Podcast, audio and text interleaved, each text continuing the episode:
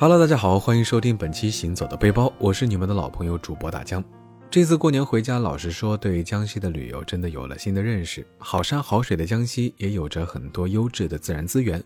随着旅游和经济发展，相信以后优质的景点会越来越多。过年期间，赣州的小伙伴呢邀请我去他家玩两天啊，刚好在家闷得慌。好在前几年昌吉赣高铁通车了，说走就走，买张高铁票就出发。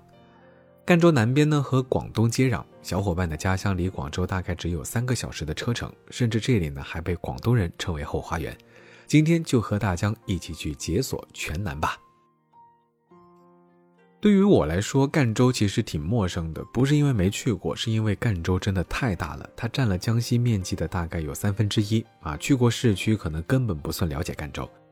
这个只有二十万人口的小县城呢，有着非常丰富的旅游资源，而且这里的长寿老人占比超过了以前咱们说过的广西巴马。这里的人呢，也对生活充满着热情，而且呢，它有着浓厚的客家风情。说到客家，就不得不提以前节目讲过的土楼啊，其实全南也有类似的建筑，只不过在这里呢，叫做围屋。围屋呢是客家民居中最常见也是保存最多的一种。既然来到了客家地全南，那么就不能错过围屋。我们本次旅行的第一站呢，就来到了雅溪古村，因为这里有一土一石两座底蕴深厚的围屋。雅溪古村呢始于明朝，全村都姓陈。因为优美的古村、传奇的古围和渊源的古祠、淳朴的客家风情，在二零一六年列入了中国美丽宜居乡村住建部第四批中国传统村落。一来到雅溪古村景区的门口，就看到了一条缓缓而流的溪水，那么一瞬间，仿佛就明白了雅溪古村这个名字的由来。雅溪古村内的建筑基本上都是土黄色的，有一种返璞归真的感觉。整座古村呢也非常的宁静，就像是世外桃源一般。往古村深处走，一栋栋古朴的建筑呢就展现在我们眼前。屋檐下、墙面上、马路边散布着许多生活的元素，村落的古韵呢也渐渐地渗透出来，让我们细细感受这千年古村的厚重。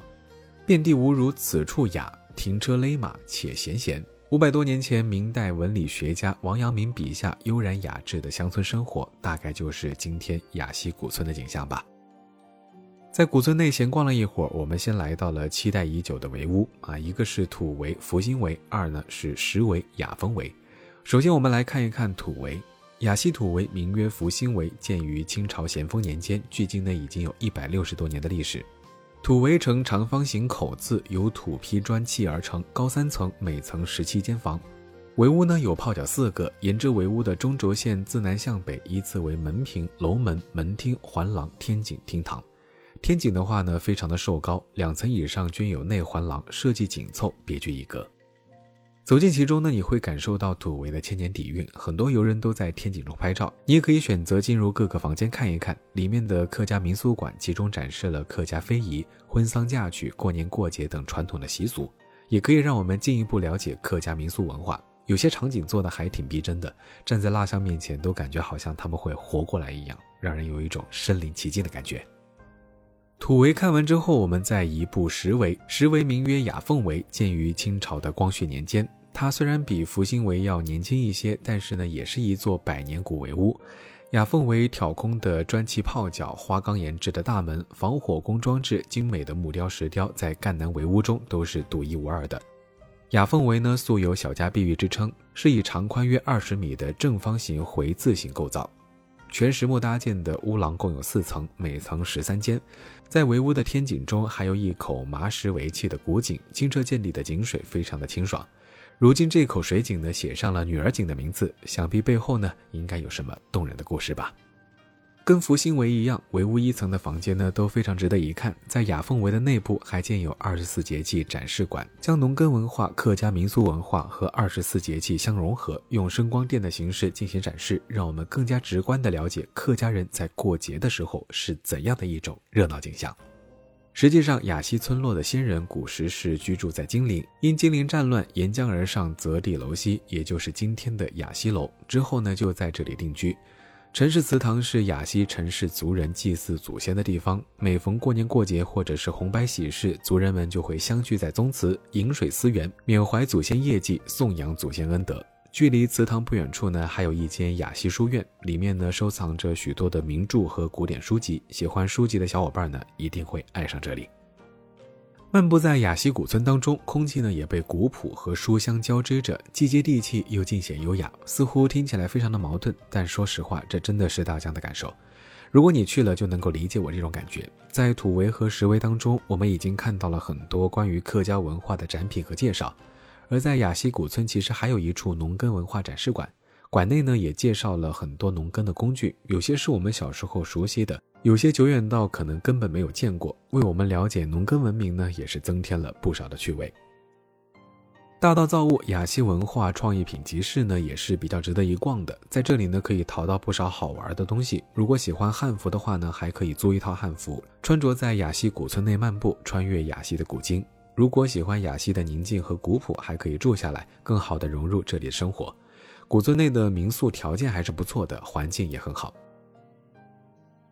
雅溪古村逛完之后呢，我们就前往下一站天龙山。天龙山这个名字听起来非常的霸气，胜境天龙山客家长寿谷，这里呢可是赣州的首个网红景区。天龙山呢也是一个武侠文化和禅修文化相融合的景区，而且呢光看名字应该可以感受到这里跟天龙八部有着千丝万缕的关系吧。来到天龙山景区门前，可以看到高塔上苍劲有力的“天龙山”三个字。再往前走，就来到了胜境天龙山客家长寿谷的牌坊前。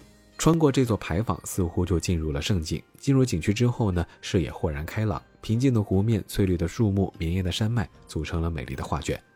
我们漫步在湖边，又或是走上湖中心的木质栈道，这里的花草美得让我们不忍心打扰。于是呢，我们也是情不自禁的安静了下来，说话呢非常的轻声低语，细细的、静静的去品味这圣境的舒适。景区内其实有很多关于《天龙八部》的元素，比如说游人们可以进入墨碗清吧小酌一杯啊，体验侠骨柔情；也可以进入曼陀山庄，穿越时空，跟神仙姐姐一起闯荡江湖；更可以在南北擂台身临其境，以武会友，感受义薄云天。如果你是一个金庸迷的话呢，一定会喜欢上这里。另一个地方，天龙山寺也是这里不可或缺的一笔。明朝万历六年，由开明贤达人士曾茂达在天龙山的主峰上创建了天龙山寺，有高僧住持，法术精湛，因此呢香火极为的旺盛，闻名百里。天龙山的山顶呢，就是天龙山寺的所在地。进入寺庙，首先看到的就是钟楼和鼓楼。我们在雅溪古村游玩的时候遇到的游客不算多，觉得非常的安静；而在天龙山寺却觉得非常的热闹，因为这里有很多前来朝拜的信徒，而且大多呢都是广东来的。接着往里走，穿过大雄宝殿，涉级而上，有一方一圆两栋建筑，颇有天圆地方的意境。方的这座建筑呢是正觉堂，通体金色，在天龙山的山顶熠熠生辉。站在正觉堂前，可以俯瞰整个天龙山，秀美的景色尽收眼底。天龙山寺的历史悠久，历代呢均有名士慕名前往题名刻碑。明代理学家王阳明曾登山揽胜，在此留下了“四季不凋青春色，人杰地灵出英豪”的千古佳句。天龙山这个名字的由来呢，其实也是因为天龙山整座山峰位于犹如莲花瓣的群峰中央，山顶险峰突起，怪石峥嵘，三面悬崖峭壁，为西南面一条羊肠小道通往山顶，远眺山势险峻，就像是巨龙昂首欲飞。故此命名天龙山。从山体的形态上来看呢，天龙山像巨龙。另外呢，这里还有关于龙的传说。传说此山形成之前呢是汪洋一片，后来因为东海龙王之女恋上了天龙村的一个穷小伙，爱得死去活来不肯回宫。龙王大怒，便派一龙子带上虾兵蟹将来捉拿龙女回宫。不曾想这段坚贞的爱情感动了玉皇大帝，玉帝出面进行了调停，还赐给了穷小伙很多的金银财宝。东海龙王无奈，下令退海三百里，于是龙女便留在了天龙山侧，也就是现在的阿婆吉雄峰。在天龙山寺的旁边呢，还有一座玻璃桥，在桥面上呢，也可以欣赏到天龙山的景色，而且这个透明的玻璃桥面能让游客享受惊险刺激之感。当然，恐高的小伙伴还是不要尝试了。不要问大家怎么知道的。对于很多小伙伴来说，爬山呢是非常好的有氧运动。不过，剧烈的有氧运动会增加氧化应激，这是一种由于较高的氧代谢而过度产生称为自由基的有害物质。一些高强度运动员或健身人士在运动结束后呢，会选择一些食物来帮助他们运动恢复。大家都知道，增肌呢是一个缓慢的过程，维护它至关重要。剧烈运动后摄入少量，比如说十到二十克的优质蛋白质，去促进肌肉蛋白质合成和肌肉恢复，从而增强身体对长期训练的反应。美国开心果呢，就是植物性完全蛋白的来源，蛋白质对于肌肉修复和再生至关重要，是一种额外的能量来源。一个理想的运动后食物是美味的、便于携带的，并且呢能够满足你的饥饿，为你的身体提供能量和补充重要的营养。像开心果这种无需烹饪、可以随时补充的优质蛋白质，一份四十九克是运动后的绝佳搭档。爬完山来上一包，妥妥的健康生活，既好吃又能补充能量和蛋白质。喜欢的小伙伴可以有氧运动之余准备一些。那说到这个开心果呢，大疆的知识储备又要炫一波技了。其实开心果的生长也是非常有讲究的，而美国加州的气候条件和肥沃的土壤就为开心果提供了理想的生长条件。加利福尼亚州、亚利桑那州和新墨西哥州出产的美国开心果呢，占到了全美的百分之九十九。说了这么多，终于最后我们来到了小伙伴的村子沙坝仔啊！小伙伴告诉我们，他们村现在已经成为了江西省四 A 级的乡村旅游点。其深厚的文化底蕴、独特的客家风情、秀美的生态环境，随着乡村振兴战略的推进，逐渐复兴。原本年轻人都外出打工，村收入较低的沙坝仔，如今随着发展旅游业，年轻人呢也都回来了，村民们的收入也大幅提高。沙坝仔处处皆风景，美景也是吸引了越来越多的游客前来。在沙坝仔的神农文化园，我们可以在神农和七仙的传说中了解到农耕文化。深厚的农耕文化和浓郁的田园风情，也让我们体验了一场穿越千年的时空之旅。沙坝仔的自然风光和人文景观相互映衬，独具风韵。漫步在七星湖畔，慢行、慢游、慢活的休闲氛围，处处彰显着世外桃源般的新村之美。在沙坝仔还可以四季有果摘，全年无空档。